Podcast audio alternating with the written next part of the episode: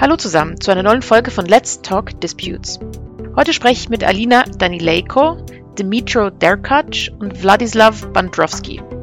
Alle drei sind in der Ukraine zugelassene Rechtsanwälte, die sich auf den Bereich der Prozessführung spezialisiert haben.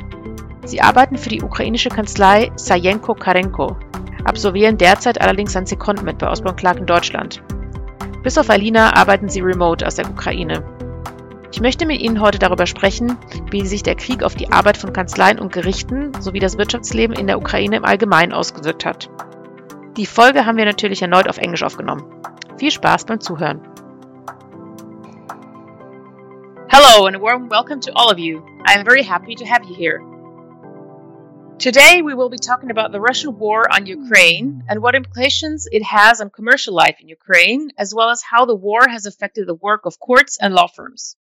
We have divided this episode into three main parts. In the first part, Dmytro will briefly describe the current situation and how courts and law firms are dealing with the situation in practice. In the second part, Alina will be talking to us about the introduction of martial law in Ukraine and what implications this has for contractual obligations. In the third part, Dmytro and Vladyslav will be talking to us whether it is possible to execute against assets of the Russian Central Bank and whether it is possible to use them to compensate damages which incurred by the war. Let's now start with the first part. As I just explained, Dmytro will be talking about the current situation in Ukraine and how the war has affected the work of courts and law firms. I suggest we begin with law firms, um, as this is the place where you are all working currently. Dmytro, could you let us know what happened when the war started and where you're currently located? Yeah, sure. Thanks. Uh, to begin with, uh, as the war started, uh, just like uh, unrelated to the law firm's brief explanation that most of Ukrainians they woke up to explosions, and uh, then we understood that the full-scale invasion has begun. And of course, this feeling is uh, pretty unforgettable. in terms of the law firms, the whole business uh, in Ukraine, like the majority of the business. For the first weeks, it just halted, and uh, the law firms were not uh, an exclusion to that. So, for the first weeks, uh, almost nothing has been working. Of course, the courts were uh, the, the, the function of the courts was also a bit troublesome, but we'll go into that later. And uh, the law firms also stagnated at that point but moving from the war, as uh, we understood that this will take long, uh, the law firms were starting to uh, adapt more to that. Uh, we also had uh, like the first week the call for all the company for all the law firm just to catch up on everything, what's going on, what we're going to do, and uh, this situation is the the war against Russia is harsh on the law firms and there is really question how many law firms will actually survive this war and how the company, how the law firms deal with the uh, economic and financial implications of the war. Uh, because uh, many businesses are destroyed and many businesses currently do not have uh, the assets to contact and to ask uh, the law firms for their services. So one of the ways as the law firms deal with it is uh, as we sit here on the secondment with Osborne Clarke, many top law firms they use this way to to send the lawyers on the secondment and in such a way to ensure that the lawyers have the work, that uh, the work is paid, uh, and also many law firms uh, they use the cat on uh, on the salaries of the lawyers in different uh, aspects, different amounts. And of course, there were many news on the people leaving the law firms, uh, going uh, abroad, uh, especially for the w- women working in the law firms. Many of them quit the job in the law firms in Ukraine and started working in the law firms uh, in Europe, for example. Some uh, people uh, just quit the law firms and went to other legal jobs or even went to the armed forces. This is also the case for many lawyers. And nowadays, I think that law firms uh, a bit more used to the current situation as we have more than half a year of the war, and we prepare for it to be to be a long way. And this is now the way that we have to deal with and have to uh, live with it. And because you said that many people are leaving the law firm, and especially many women have left, um, if you look at your law firm, how many um, of the lawyers have remained to work at Sayenko Kharenko, and how many have left? I don't know the exact numbers, but uh, I, I, don't see that many people have been leaving uh, Sayenko Kharenko. Comparing to the market, I think that uh, uh, Sayenko Kharenko is one of the only law firms that did not uh, go uh, through the mass firing of the people as some some law firms did, and some law firms uh, explicitly said that this is the only way to survive. But Sayenko Kharenko chose the other way, and uh, I, I, do not know about many cases of people uh, leaving uh, Kharenko from the start of the war. It's more like a usual process of people uh, leaving and going to to other directions, which has been happening uh, before the full scale invention. And with regard to your the work you're, you're doing, do you see that, I don't know, could you say that half of the work you have been working on is like suddenly gone or stopped because the business um, is affected by the war very much? Yeah, of course, especially as our job is related to the disputes. Uh, so the part uh, related to the courts for the first one or two months, uh, it basically stopped because the courts were reviewing only the critical cases and the arbitration cases uh, have also been disrupted by it. But we think that uh, the, the, the more time uh, it, it's gonna pass, the more courts and the arbitral tribunals will move back to to the ordinary business as far as it is possible. But nowadays, yes, uh, the amount of work is uh, obviously smaller than it was before the 21st of February. And um, I I know that you are all working remotely from your homes. Is that the case with everyone, um, or are there some people who still go to the office, for example, to you know get mail and just organize some paperwork? Yes, we have uh, personal assistants who, from time to time, go to office to check the correspondence, and maybe they just uh, it is possible nowadays to go to office, uh, even though our office is located close to the to all governmental buildings. So it's not uh, the the best place to be. For example, during the air raid uh, alarms. But uh, some people go uh, to the office. I've been to office recently, and I saw around ten people there for the office with like 150 persons. so not not many people go, but uh, if there is a need, for example, to prepare to the court hearing, to take the POA or other documents which are located in the office, uh, then the people go. If of course uh, they are located in Kiev and can visit uh, the office. Okay, and um, you've been talking a lot about the work of courts, and um, you said that it has been disrupted. Um, also, the work of arbitral tribunals. Uh, could you elaborate a little bit more on that? In what way or to what extent it has been disrupted, or uh, whether it is generally paused in some ways? Yeah, for the courts, uh, there are basically three different situations. Uh, the courts which are located on the occupied territories, the courts close to the front line, and the courts located in more safe regions.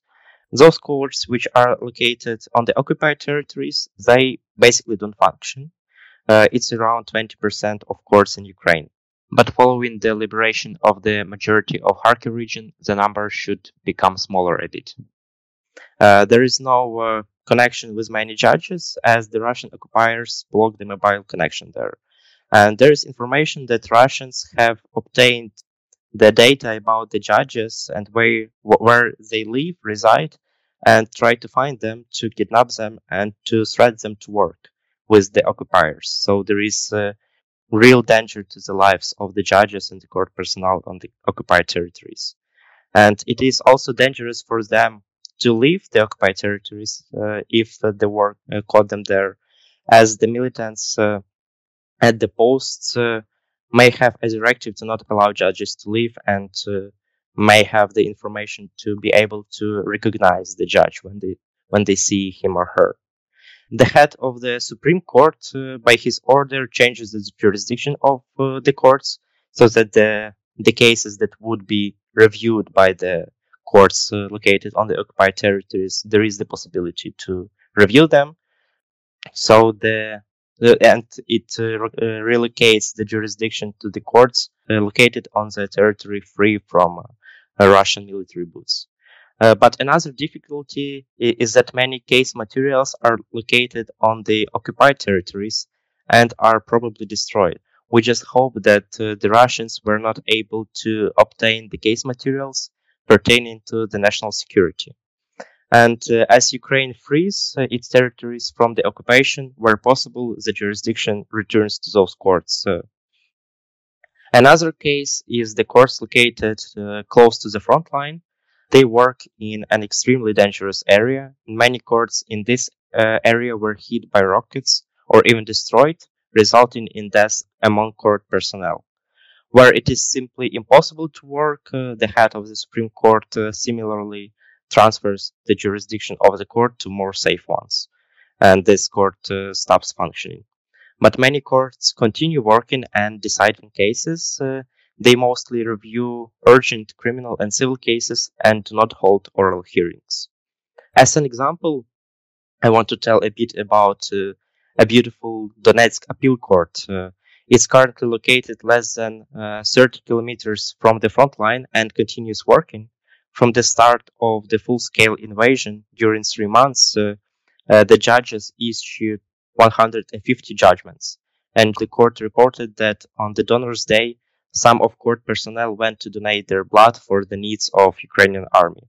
So these peoples are these people are heroes, and they make sure that justice is done even at the front line. And finally, I briefly talk about the courts located in more safe regions. Uh, they continue reviewing the cases, but still try not to hold oral hearings, given that many people cannot come to the court for different reasons. When it is possible, the courts review the cases within written proceedings. And during the first weeks of war, almost all hearings uh, were cancelled. But now, when the situation is stabilized, the proceedings run more smoothly. And during the first two months of full scale war, the courts in Ukraine adopted more than 700,000 judgments. So, despite the war, uh, the courts uh, continue working and uh, continue doing justice. I see. And uh, you mentioned that um, in the occupied uh, territories, it is difficult to get the access to the files. Does that mean that the files are, are not digitalized, so they have to go there to get the paper files, or could that work also differently? Uh, this is another topic on the digitalization. Uh, it's been a long process in Ukraine to digitalize the court system and uh, many courts they do scan the documents and have the online version of them but not all the, all of the courts uh, have been doing that so this may be the issue for the lost case materials if the courts were not uh, at the uh, at this step of the digitalization to uh, scan and to save the online versions of all the documents uh, however, uh, the dig- digitalization overall plays a role too. Uh, the court system in Ukraine is quite digitalized, and during the court the COVID pandemic, uh, the court started to hold the hearings online, and this practice continues nowadays. during the first two months of full-scale war, around 60,000 court hearings were held online, and it is also possible for the parties to submit the documents online, either on court's official email or via a web page electronic court. This is a special cabinet for the conduct of the proceedings online.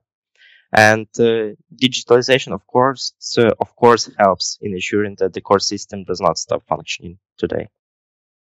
Yes, and um, one last question: um, Do you see whether the work of arbiters tribunals might be affected differently in the sense that you know they don't have an official building like you have a court building which is located in a specific location where, which might be dangerous.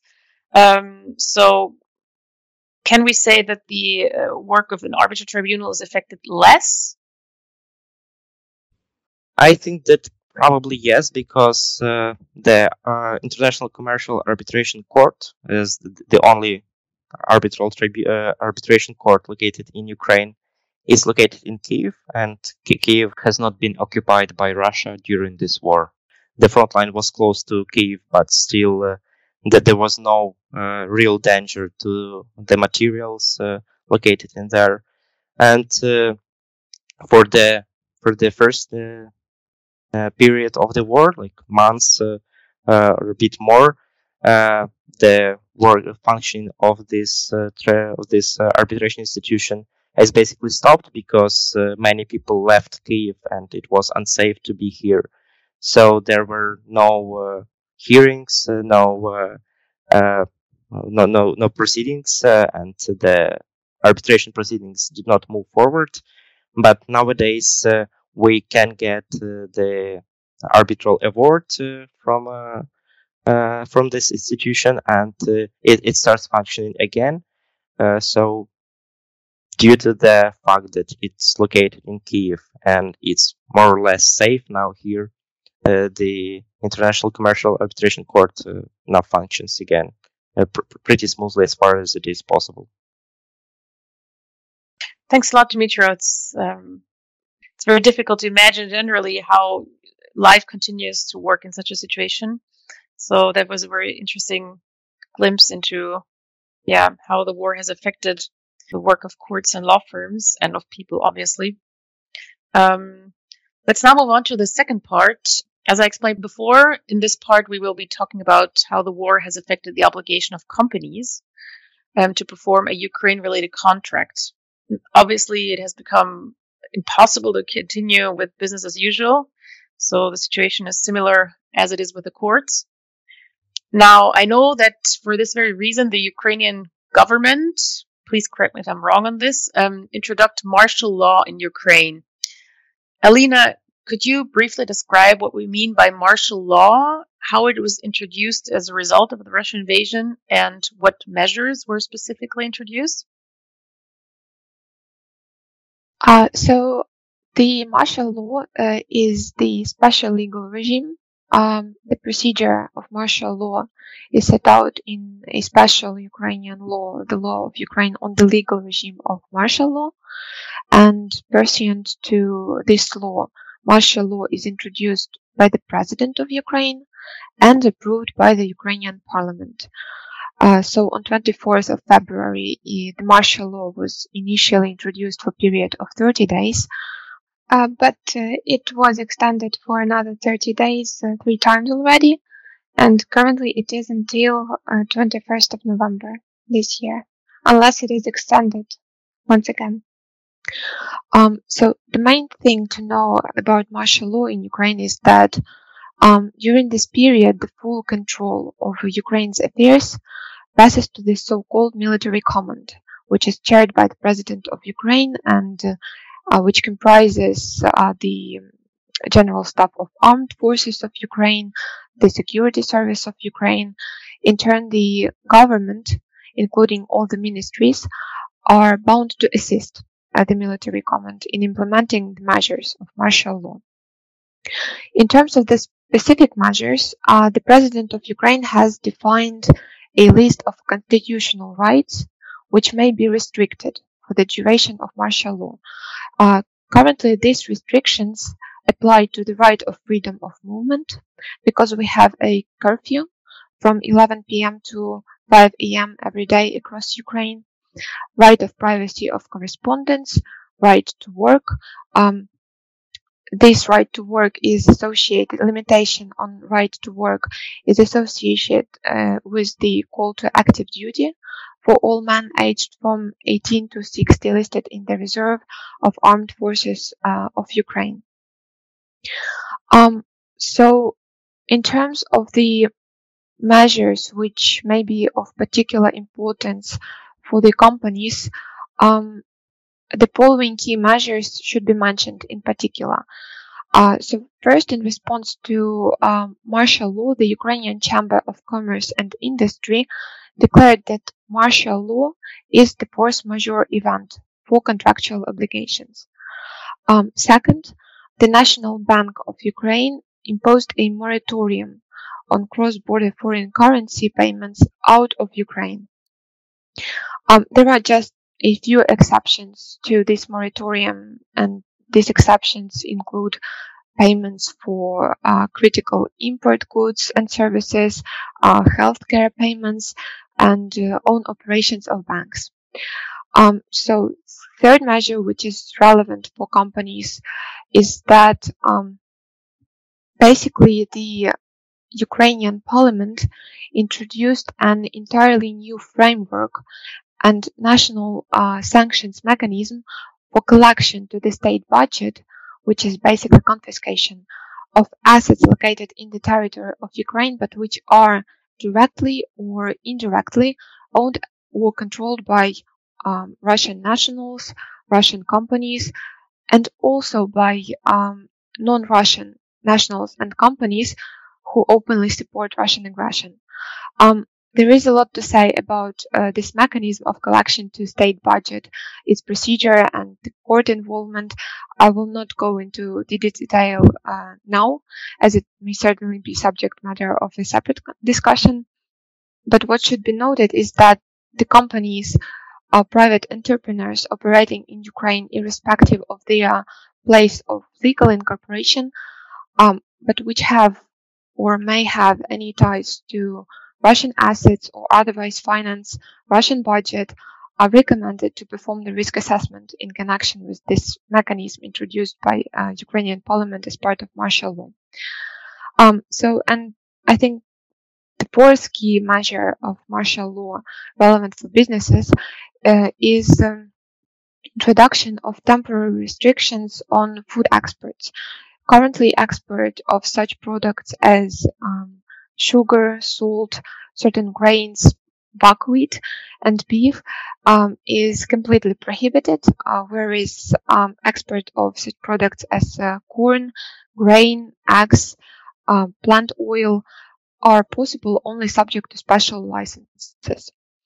Um, and while a practical measure, which was also introduced as part of martial uh, law, is that all public holidays in Ukraine have been cancelled for the duration of the martial law. So no long weekends for a while and a lot to catch up after victory. I see. And um, the the the specific businesses you mentioned with the food experts, I mean, they are um, affected 100% uh, by the measures. Um, but you also mentioned the force majeure, which um, is something that can potentially affect any business which is, for whatever reason, not in a position to continue because the workers cannot come uh, to work or whatever. Could you say what um, effect the force majeure has on a contractual obligation and um, whether it applies automatically because we have this um, situation of martial law, or is there some kind of process you have to initiate? Um, so force majeure means that um, it is temporarily impossible to perform the contract or a specific obligation under the contract. Um, with the force majeure event, a certain contractual obligation basically freezes. However, um, force majeure does not completely release from the obligation to perform a contract. And so, as soon as the force majeure event disappears, uh, the obligation unfreezes and the debtor must uh, fulfill, perform the contract, or otherwise it will be liable for uh, non-performance. Um, importantly, during the force majeure, uh, no penalties for non-performance uh, shall be applied to such data except only for those which are directly associated with the currency depreciation and so on. Um, as to as to the force majeure on basis of martial law, uh, while um, there are no official clarifications um, or other statement, the current approach of business and uh, companies uh, operating in Ukraine and also the counterparties of such company, companies is to recognize that not only the martial law as such is the force majeure event, but also the legal restrictions, such as the export uh, restrictions that are adopted due to martial law, uh, uh, as well as any logistical matters that are uh, incident to the martial law and disable performance of the contracts constitute a force majeure event.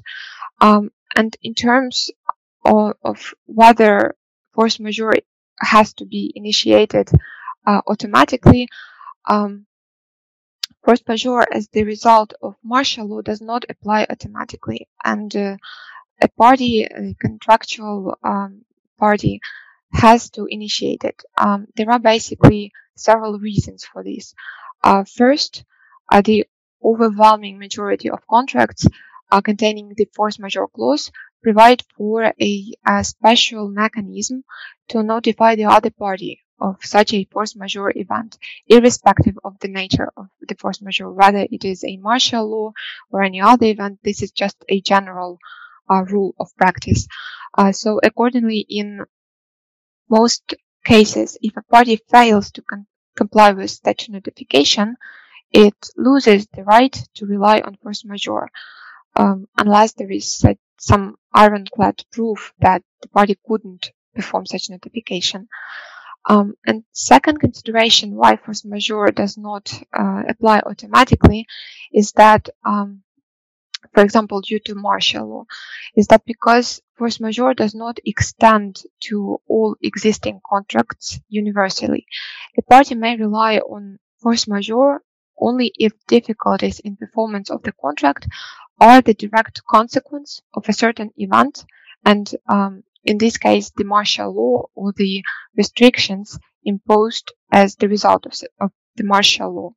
Uh, taking, for instance, the martial law, if the contract provides for supply of goods by train to the regions of Ukraine where the um, where there is no actual uh, warfare, warfare or actual combat, then uh, it is unlikely that martial law would be are regarded as a valid force majeure excuse for non-performance of such supply contract. So, if you want to prove you're not uh, in a position to fulfill because of force majeure, um, is that do you have to go to court um, if the other party insists, or um, can you prove that out of court easily by getting some kind of official acknowledgement or something? Um, so depending of course on the force majeure clause which is included in the contract and the procedure which the parties stipulated by themselves in the contract. Uh, however, under general rule, in order to rely on force majeure, a party has to produce a certificate from the um, competent body and in case of Ukrainian Ukraine related contracts this body is uh, often the Ukrainian Chamber of uh, Commerce and Industry. Uh, the certificate of this body um, that a specific event in this case the martial law or the incident restrictions uh, constitute a force majeure event for the particular contract. And so after this certificate is obtained uh, then it has to be produced uh, to the other party uh, with the, the, relevant notification containing relevant information depending on what the party, parties agree that a party will not be able to perform the uh, contract or a specific obligation for a uh, certain period of time um, for the duration of force majeure. So basically, uh, in order to uh, rely on force majeure, you have to notify the other party. And then you don't have to go to the port, uh, court. However, if, for instance, it is impossible to obtain a certificate from the uh, Ukrainian Chamber of Commerce and Industry, or, for instance, the other party uh, does not agree that a certain event constitutes a force majeure, it may, of course, initiate the court proceedings in which um, it would be necessary to prove the occurrence of force majeure and the possibility of performance. And do you know whether in practice uh, it is difficult to obtain such a certificate? Because, because to me, sounds like a very um, a cumbersome process to i mean if you can't perform you can't perform today at this very minute but before you can prove it to the other side you have to go get the certificate they have to prove it um, do you know whether in practice there's uh, many companies that have, have, obtained such a certificate or whether um, there's a huge queue in front of the ministry um, of applicants which try to obtain such a certificate? Um, so, so, in practice, it might be indeed uh, cumbersome to obtain uh, such uh, a certificate, but only in terms of uh, compliance with the time limits which the party stipulated, because often the contracts provide that a certain party has to notify of force majeure within a certain period, within a certain deadline. For instance, seven days or uh, 14 days from the occurrence of the force majeure event. Uh, so in Ukraine, the procedure of receiving the certificate from the Ukrainian Chamber of Commerce and Industry is rather uh, streamlined and straightforward. It is a highly regulated procedure and um, quite uh, uh accessible, uh, I would say, to the companies. Um, in um, in peaceful times, a party would have to pay a certain fee, and then within several days, uh, would receive the certificate. Uh, there is a set of documents which would you would have to produce to the uh, chamber, um, but otherwise it is um, it is rather easy. Uh, in um, after 24th of February, uh, the Ukrainian Chamber of Commerce and Industry facilitated the procedure of obtaining such a certificate for businesses, understanding that to most it would be um, difficult to physically obtain such certificate on one hand, and also it might it might be um, complicated to produce the evidence of uh, or otherwise different documents uh, to fulfill the procedure of receiving such a certificate. So Ukrainian Chamber of Commerce and Industry published a um, certificate of on force majeure as the result of martial law on its website. So basically, any company, any Ukrainian business may access this uh, website. Um, it is uh, in open access, uh, publicly available, and uh, basically download uh, this certificate as uh, a PDF file and send it to the other counterparty. So the procedure um, right now is very simple and um, easy. I see. And um, apart from um, applying for force majeure certificates, um, are there any other legal remedies which you can rely on if you have difficulties performing your contract due to the effects of the war?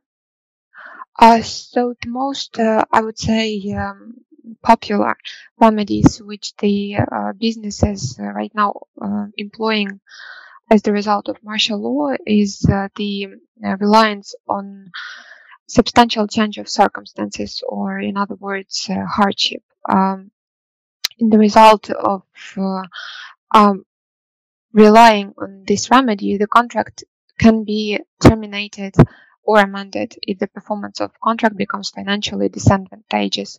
For comparison, in case of force majeure, occurrence of force majeure event does not automatically terminate, does not give ground for termination unless there are specific terms in the contracts to that extent. Um, while this uh, um, occurrence on substantial change of circumstances or hardship gives rise to the right to terminate the contract. However, in order to rely on this remedy, it would be necessary to prove that uh, the parties could not foresee the circumstance or else they would not enter into the contract in the first place. Um, this may be um, this remedy may be applied and uh, carried out only through the court procedure. Uh, so the, so- the second uh, popular remedy to rely on is uh, determination of an obligation due to impossibility of performance, or in other words, frustration of purpose. However, this remedy has limited scope of application as uh, it is available only for uh, non-monetary obligations. Um, respectively, um, it is also available only in the instances when it is evident um, that the contract will be impossible to perform in the future so that the um, restrictions which prevent um, performance of the contract are not temporary, but will also continue uh, their effect in the future. Uh, so, as the result of applying the remedy of frustration of purpose, uh, the parties would be able to return to um, uh, to the initial position from which they started their contractual obligation. Basically, they, they would have to return each other what they received as the result of entering into the contract in the first place. We have actually similar instruments in Germany, um, especially the one you described first is um, in Germany called first frustration of contract. So it gives you the right to uh, either terminate under specific circumstances, but especially um, change uh, the contract to an extent which is endurable for both parties. But it is indeed, at least in Germany, very difficult to prove this um, in court because it is the absolute um, exemption to um, the um, principle that contracts have to be fulfilled no matter what. Obviously, in a war situation, it might be diff- different. I was just wondering, um, the last question to you, whether you know if many companies um, have relied on these uh, remedies in before courts, or um, whether these two remedies have become more active since the beginning of the war. Uh, so I would say that uh, force majeure remains, I think, the most popular remedy, uh, and that is because uh, the basically it allows the companies to uh, processing the situation without making um, rapid or um, jumping into measures which terminate the obligations contract uh, completely uh, and allow actually to continue business with the uh, counterparties. Um, there is a certain practice of applying these measures, uh, such measure, measures as hardship and frustration of purpose before Ukrainian courts, uh, because these were the measures which were also relied on by the companies uh, when the corona um, uh, coronavirus precluded the operation of businesses in Ukraine in 2020, uh, I think. Uh, that's when the first corona instances um, began in Ukraine, and there were governmental measures which also affected the business. So the situation for the business then was um, not similar, but also had um, similar consequences as uh, the uh, war right now. So hardship and frustration of purpose were the remedies which were not that often relied on, but since there is certain experience of Ukrainian courts in dealing with them. I see. Thanks a lot for this input. I suggest we now move on to our last topic, where we will be talking about whether it is possible to use the frozen assets of the Russian central bank in order to compensate the damages which occurred as a result of the war. As we all know, the EU and the US imposed heavy sanctions on Russia in response to Russia's invasion of Ukraine in February 2022. And one of these sanctions included the freezing of assets of the Russian central bank, which are held by the EU, the US, and other states. We will now elaborate whether these frozen assets could potentially become not just a mere instrument of pressure, but whether they could actually be used for compensation of damages caused by Russian aggression. The main problem here is that assets of central banks enjoy, as a general rule, immunity from execution, but there might be ways to overcome this obstacle, which is what um, Vladyslav and Dmytro will be talking to us about today. Vladyslav and Dmytro, let's start with the question what the idea behind this is and why why it would be helpful or desirable to have access to the assets of the Russian central bank. I understand that the idea is to use money, the money to execute judgments which provide for compensation to the victims of war crimes. Is that right? Well, there are basically several points how the monies can be used. The one is absolutely correctly, as you said, for compensation for victims of the war crimes, but also for compensation for destructions. And this is a pretty uh, straightforward idea where you basically have a claim that you apply with this claim, for example, against the Russian Federation or uh, satellites or basically against Russian Federation, then you have your uh, judgment and then you just enforce the judgment. I'm not really commenting right now about their viability of this uh, action plan right now, but that's that's an idea, right? The second idea, which is being developed right now, as far as I'm aware of that, is that there could be formed a trust fund or something like that, where the money can be channeled, and then there will be some management which will be deciding how the monies can be spent. The basic effect of that trust fund would be still the same compensation for damages and uh, rebuilding, but that is for now considered to be something similar to the framework that we had after the Second World War when reparations uh, were agreed by the parties.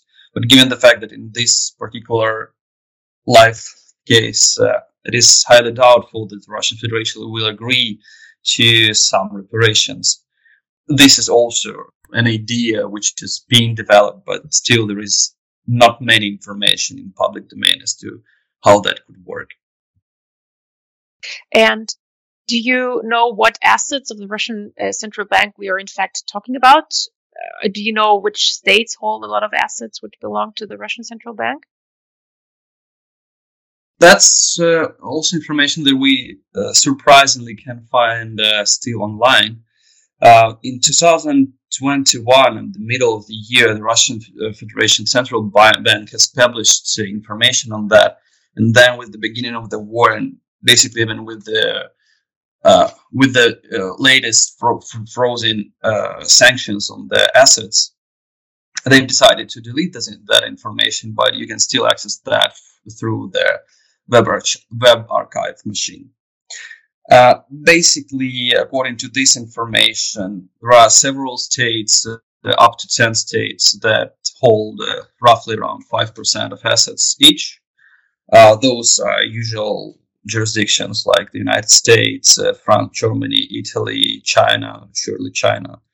And then there is also this uh, gold assets, which are almost all of them uh, are, held uh, in Russian Federation, like physically, or at least this is how it is being reported.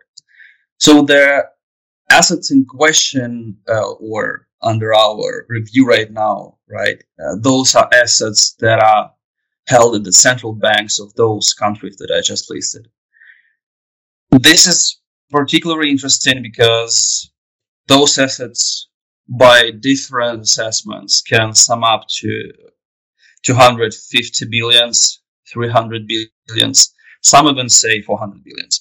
That's an interesting point of discussion because there were the Russian central bank were trying to move some of the assets back to the Russia or to China, but still mean, there is quite a lot of assets that can uh, still be, well, let's say there are still a lot of assets that are held in those jurisdictions that I just mentioned. I see. So it's uh, potential really a lot of uh, money. Let's now talk a little bit about the legal situation and regarding the enforcement against assets of central banks and more specifically about state immunity.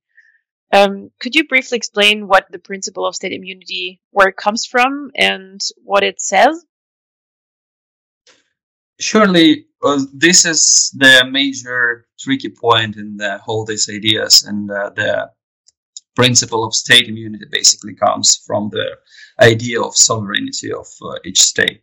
So, in a lay words uh, simply saying it's not possible to simply execute judgments against the assets uh, of uh, a sovereign state. At the same time, there are some exceptions, and those exceptions uh, are framed at different levels. Basically, the state immunity uh, is based on first level, it's like national laws, and those are different for different jurisdictions uh, we can easily see a difference between uh, continental Europe, where it's uh, close to uh, ultimate immunity, as against, for example, US and UK, where there are exceptions, and especially in the United States of America, there are like many exceptions, and even some attempted cases of execution. At the same time, we also have this uh, United Nations Convention on State Immunity and also its uh, uh, European uh, counterpart. But talking about this convention, the United Nations Convention, point with, with it is that it's not yet in force, but at the same time, it is often considered, at least by the national courts, as a source of uh, customary law, and that kind of makes it binding as well. So, if one is going to go down that path of enforcement um, of enforcing the claims against the assets of the sovereign state, there should be two layers of defense that one should consider. The first one is national laws, and uh, one has to consider laws of uh, every particular state and then the second layer would be the international international level, and that's the United Nations Convention uh, protection for uh, against enforcement. And you mentioned that certain states have a lot of exceptions to state immunity, such as the U.S. What, kind of uh, exceptions are there? Could you name one or two?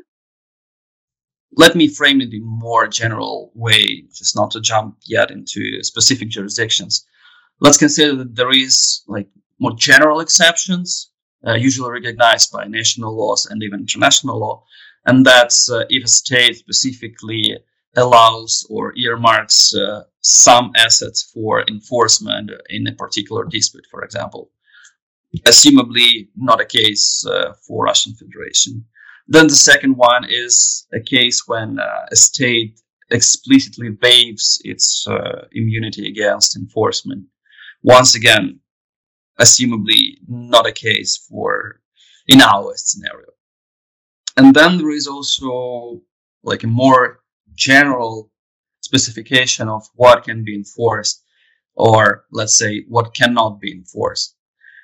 Uh, as it is said in the convention, for example, the Article 19 of the convention provides for immunity uh, for execution, with an exception for property that is used for other than governmental, not commercial purposes.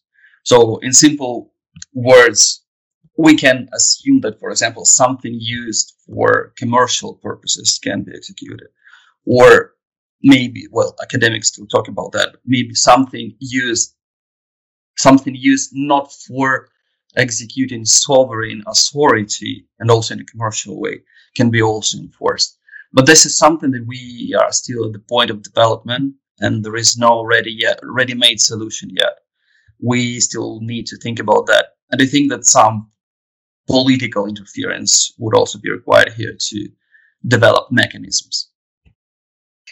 Do you think it is a possible scenario that actually because of the uh, Russian invasion of Ukraine, the um, UN convention will come into force because many countries will sign it um, just as a matter of pressure on Russia. That's well, if you want a prophecy from me, probably probably there will be some move towards that. Uh, at the same time, as I said, it's not really a matter of ultimate necessity to have states to sign it because many boards and many forums have already recognized the binding force of this convention just because uh, it is uh, customary law. Uh, this to, to, to bring you some parallels, I guess this is pretty much the same as uh, what we have with the draft articles of state responsibility. So, although it's still not a binding convention, right? It is widely used in investment arbitration, for example, or in other disputes disputes as well. What we should be looking for, I think, what we should be looking for precisely is is uh, the developments that we will have at the national levels in different jurisdictions. And there have already been like a lot of talks uh, in Canada, in United States, uh, uh in United Kingdom. Uh, some of those were extreme allowing, well, some of the legislators were suggesting to maybe let, let, let, let, let allow even seizure of all assets of their uh, Russian Federation state agencies and allow the execution against those assets. Some were suggesting, uh, for example, in the United States, uh, to allow execution against the Rus- uh, against the Russian central bank reserves.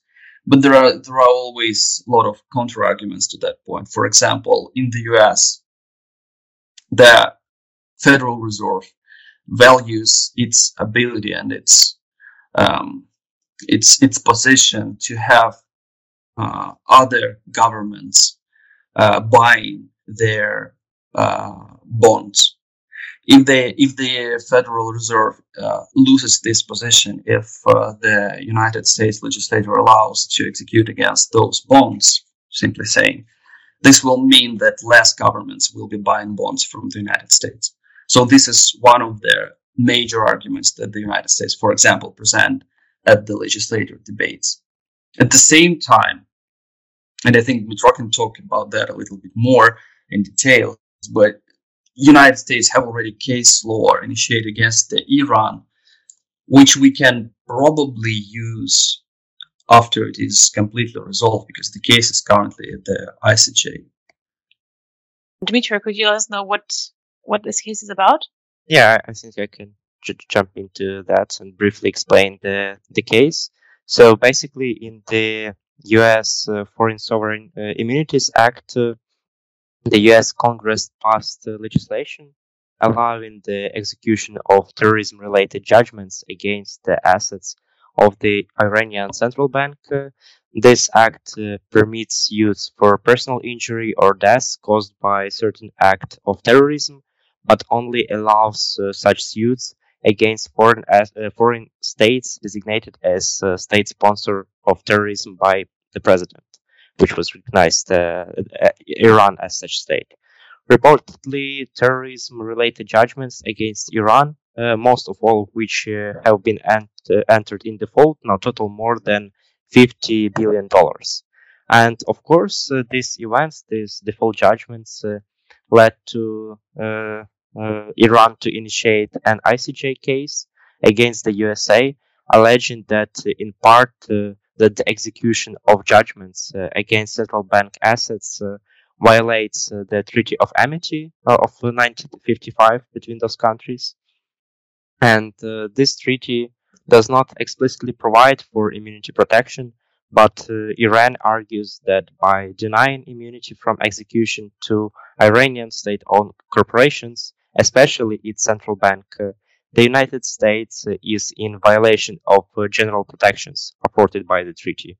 Uh, namely, this protection include the freedom of access to the courts in both defense and pursuit of rights and Iran also argues that the denial of immunity violates the principle which requires the constant protection and uh, security of property, which Iran argues uh, means in no case less than that required by international law.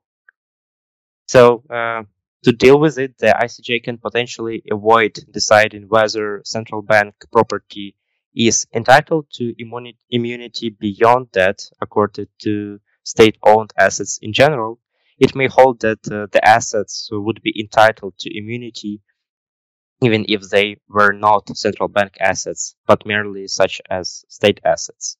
Uh, as Iran's application alleges that the USA has violated customary international law governing immunity, but does not specify how exactly. So it unties the ICJ's hands rule.